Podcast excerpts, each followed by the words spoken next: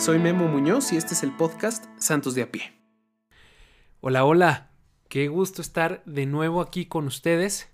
Gracias, gracias porque estás escuchando este podcast. Espero de verdad que tú y tu familia estén muy bien, tus seres queridos, tus amigos. Y si no, pues bueno, cuenta de verdad con nuestras oraciones y te invito a que también tú hagas oración por todos los que escuchan este podcast. Pues bueno, eh, ya empezó la cuaresma, ya empezó la cuaresma y quisiera preguntarte cómo vas. no sé si ya escuchaste el episodio de la semana pasada. Eh, si no, te invito a que lo escuches. Fue un episodio de preparación para la cuaresma. Todavía estamos a tiempo.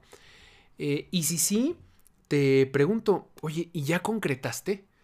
Recuerda que eh, el tema es concretar temas de ayuno, oración y limosna para vivir una cuaresma santa.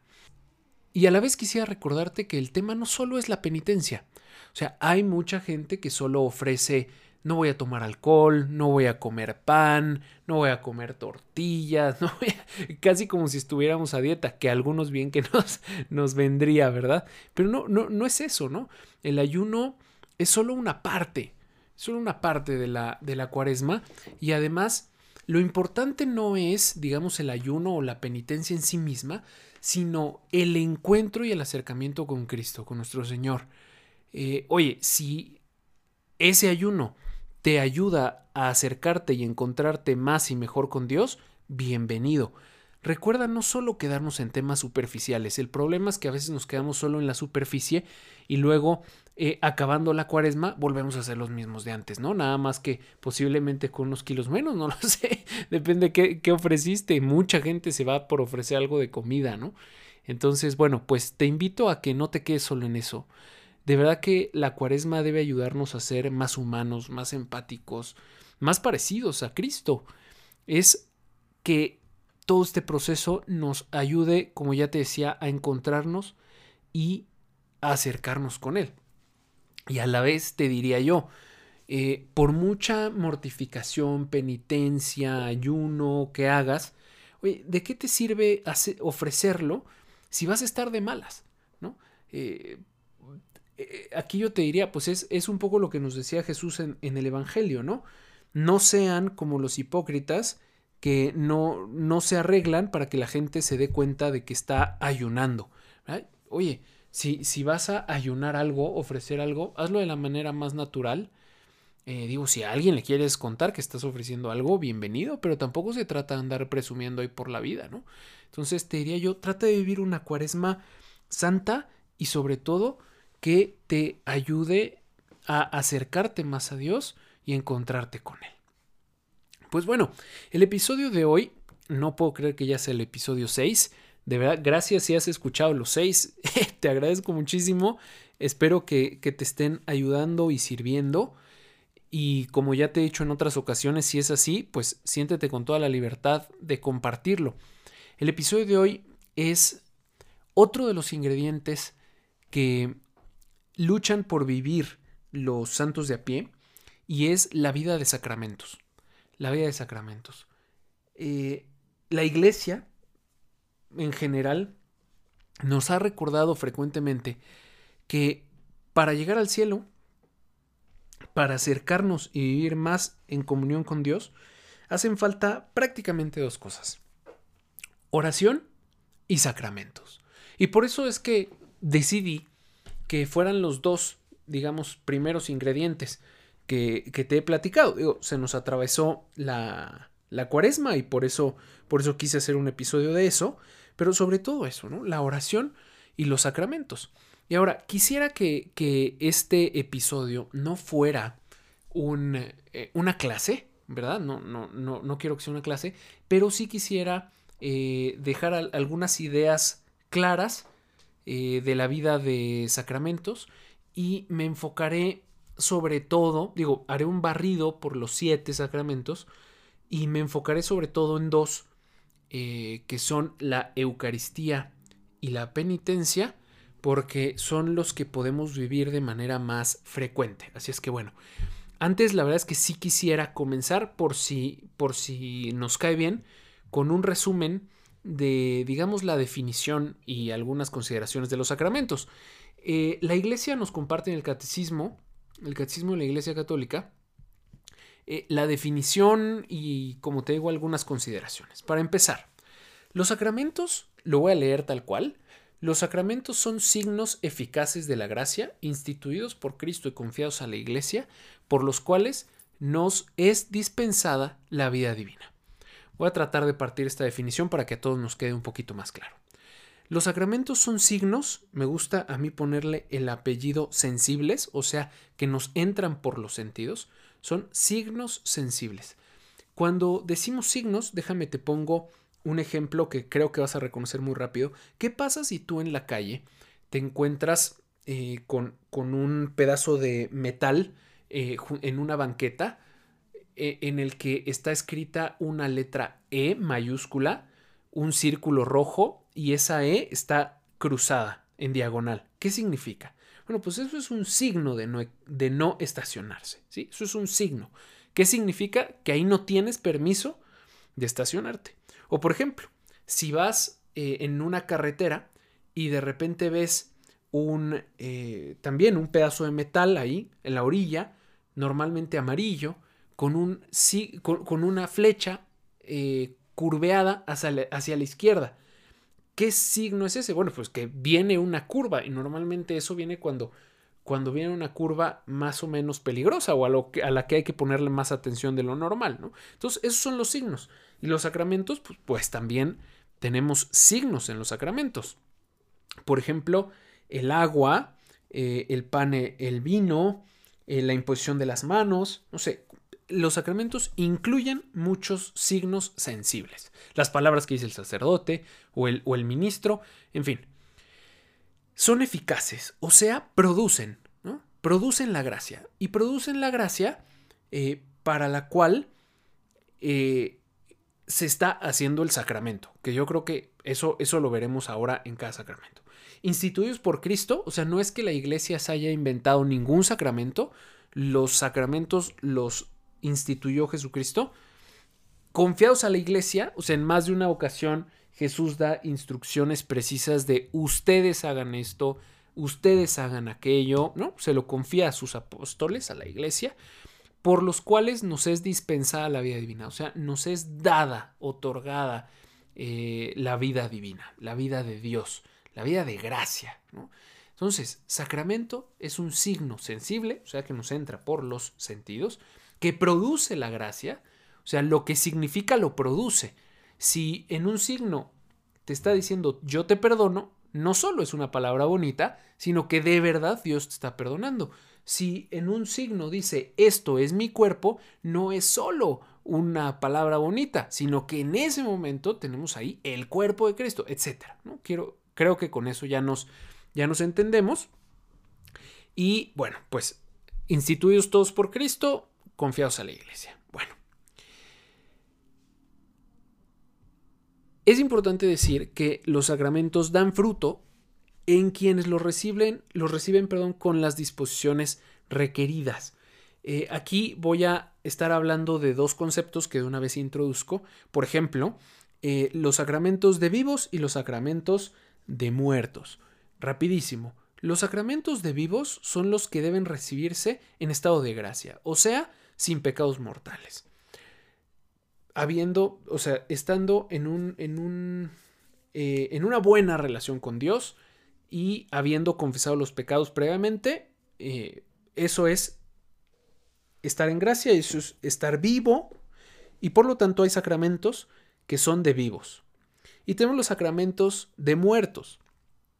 Los sacramentos de muertos eh, son dos, que es muy sencillo. Cuando vas a nacer por primera vez a la vida de gracia, sacramento del bautismo, o cuando la perdiste y la necesitas recuperar, el sacramento de la penitencia, ¿no? Entonces, esos dos son los sacramentos de muertos. ¿Qué pasa si, por ejemplo, recibes un sacramento de vivos estando muerto, ¿no? O sea, un sacramento que para recibirlo necesitas estar en gracia y lo recibes sin estarlo. Bueno, pues eh, por un lado puedes, puedes dar por hecho que no, lo más seguro es que no vas a recibir las gracias que ese sacramento produce. Y luego, por otro, debes de cuidar no estar eh, haciendo una ofensa a Dios, ¿no? Por ejemplo, comulgar en, pecado mortal, eh, pues es un sacrilegio, ¿no? Entonces, bueno, hay, hay que ir cuidando ese tipo de, de detalles. Y pues bueno, hay, hay, algunas otras disposiciones para los, para los sacramentos que es importante que los vayas conociendo para que los vivas mejor.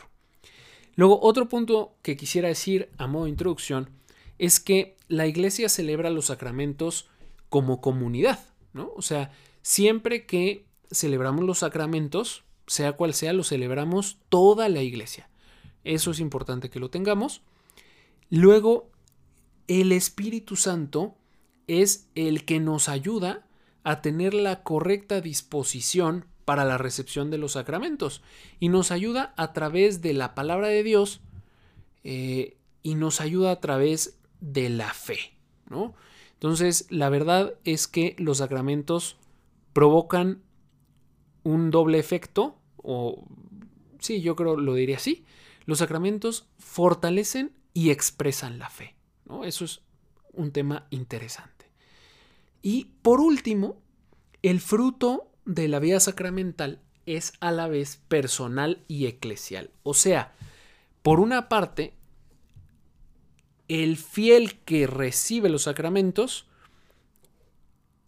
tiene frutos en sí mismo y luego, por otra parte, la iglesia entera también se fortalece por la comunión de los santos y por otra serie de cosas que eh, ya iremos viendo más adelante.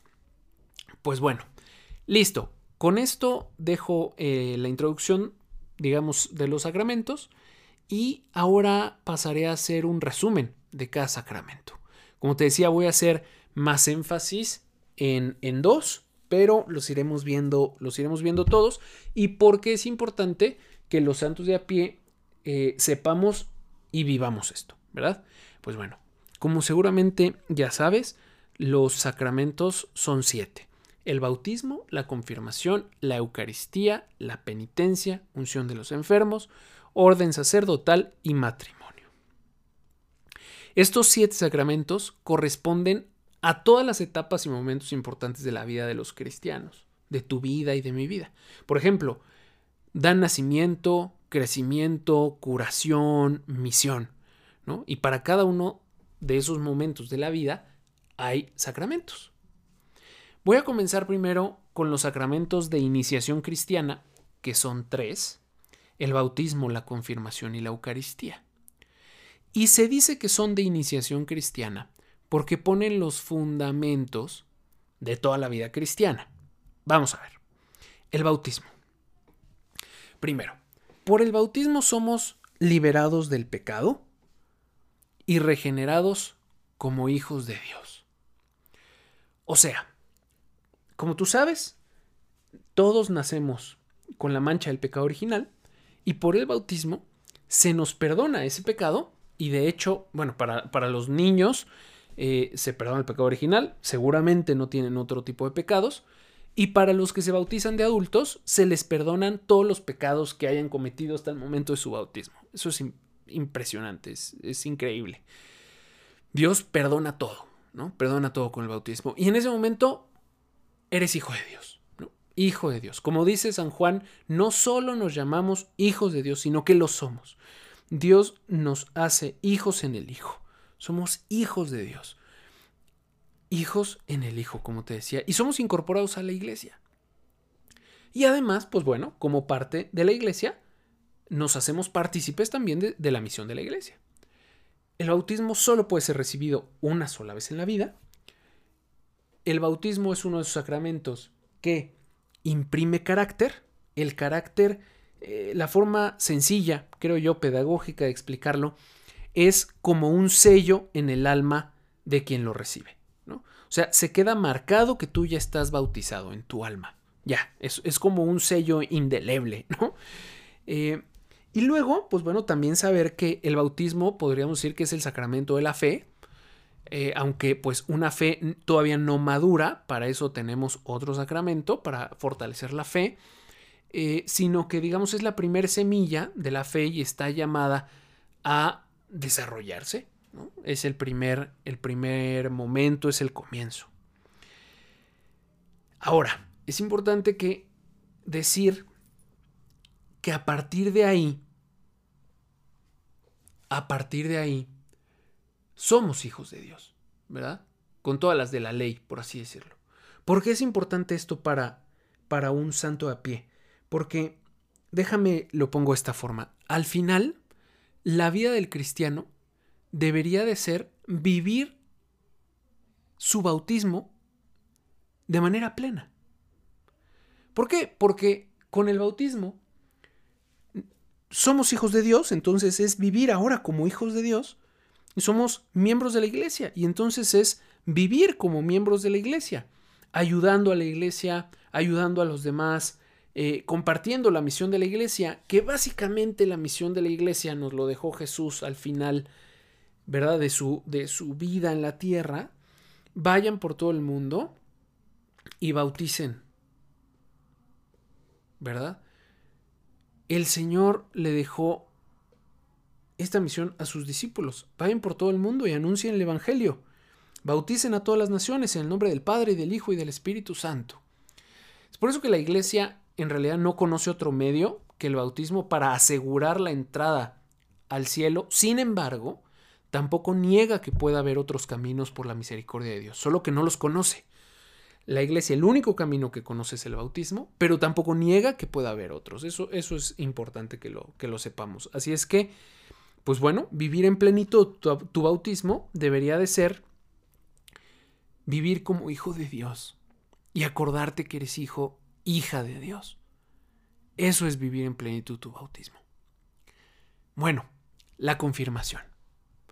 La confirmación llega cuando ya eres un poco más consciente. Digo, esto va dependiendo un poco de la tradición y de las disposiciones de las diócesis y un poco de la época, te diría yo, pero sobre todo ahora, la confirmación llega, pienso yo, en la gran mayoría de los lugares, cuando eh, la persona ya tiene un poco de más uso de razón, ¿no?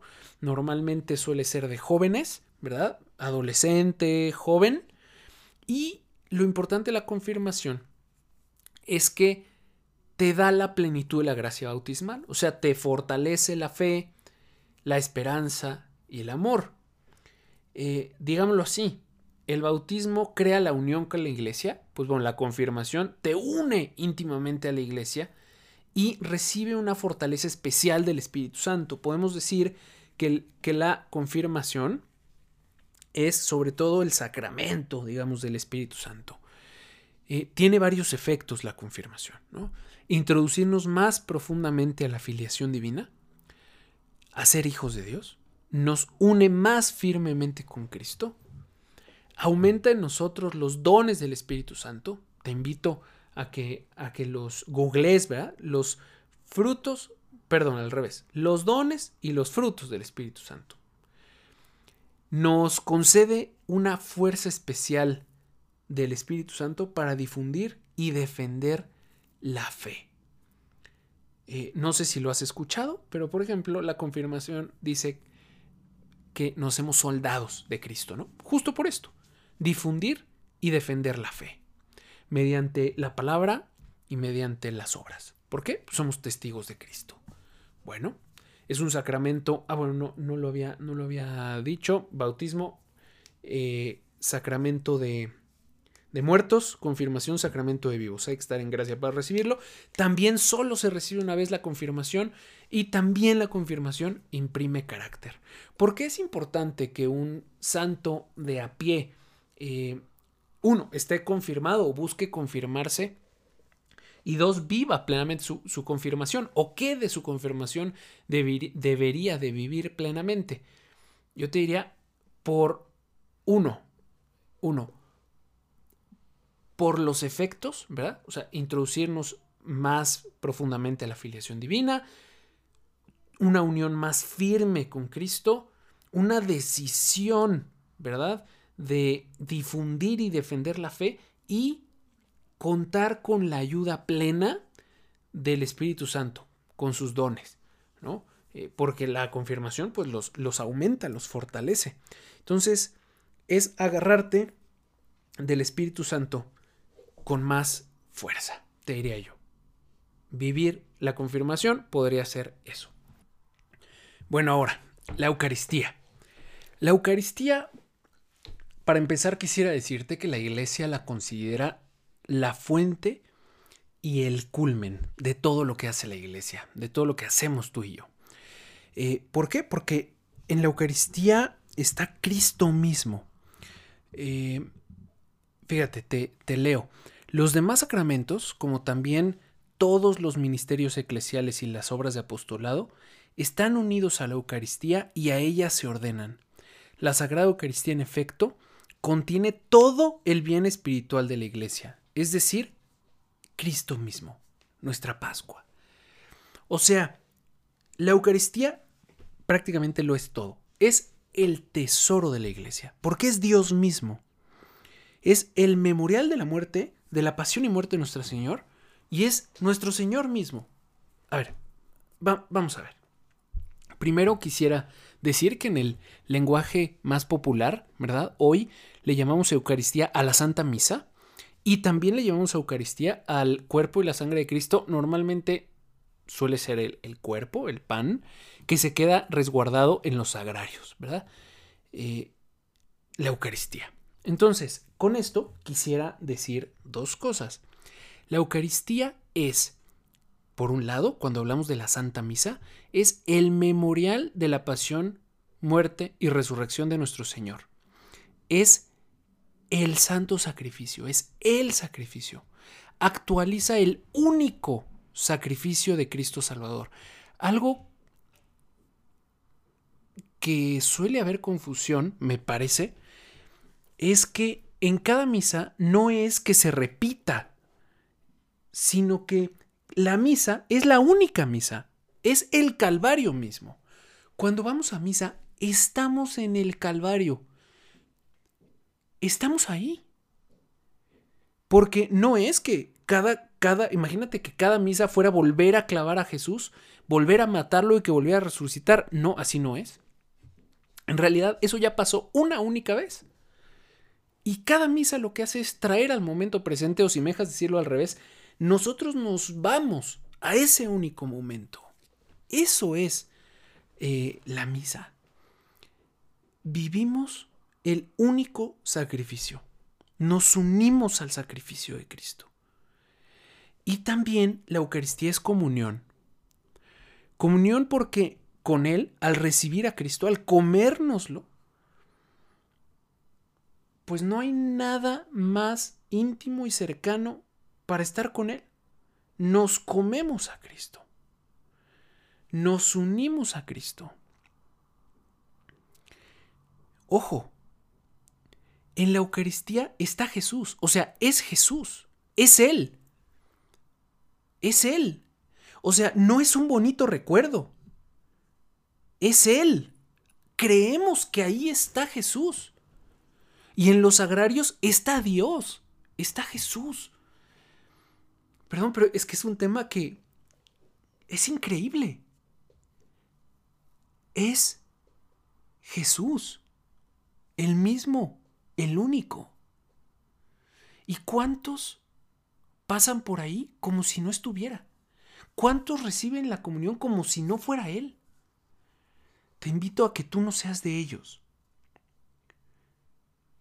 La Eucaristía es Jesús. Creemos que Jesús está verdadera, real y sustancialmente con su cuerpo, sangre, alma y divinidad. Es Jesús. Y en cada pedacito de pan, en cada partícula, en cada gota del vino, del vino consagrado, está Jesús completo. Cuerpo, sangre, alma y divinidad. Verdadero Dios y verdadero hombre. Y que este episodio sirva como un llamado para que amemos más la Eucaristía, porque ahí está nuestro Señor, es nuestro Señor. O sea, de verdad no es un bonito recuerdo, es Dios mismo, te lo comes. No hay nada más maravilloso que eso. Por ahí me ha tocado escuchar más de un testimonio de personas no católicas que dicen, oye, a ver, a ver, espérame. A yo no creo que ahí esté Dios. Porque ni ustedes mismos se lo creen, hablando de los católicos, ¿no? Porque si de verdad creyeran que ahí está Dios, no se separarían del sagrario. Si de verdad creyeran que ahí está Dios, pondrían atención en misa, la vivirían fervientemente. Si creyeran que la Eucaristía es Jesús mismo, la amarían con locura. Caray. ¿Cuántas veces con nuestra vida, más que dejar ver que ahí está Dios, hemos hecho pensar a alguien que no está ahí? Aprovechemos para para pedirle perdón a Jesús si alguna vez ha sido ese el caso. Y te invito a hacer un firme propósito de no de no fallarle, de acompañarlo. Mira, te quise decir, por un lado, a manera de resumen, la misa, eh, yo te diría, piénsala como una acción de gracias y alabanza al Padre, porque toda la misa es una oración del Hijo al Padre. Es el memorial del sacrificio de, de Cristo, es traer al momento presente ese momento, eso, y además, en la Eucaristía, en el sagrario, es la presencia verdadera, real y sustancial de nuestro Señor.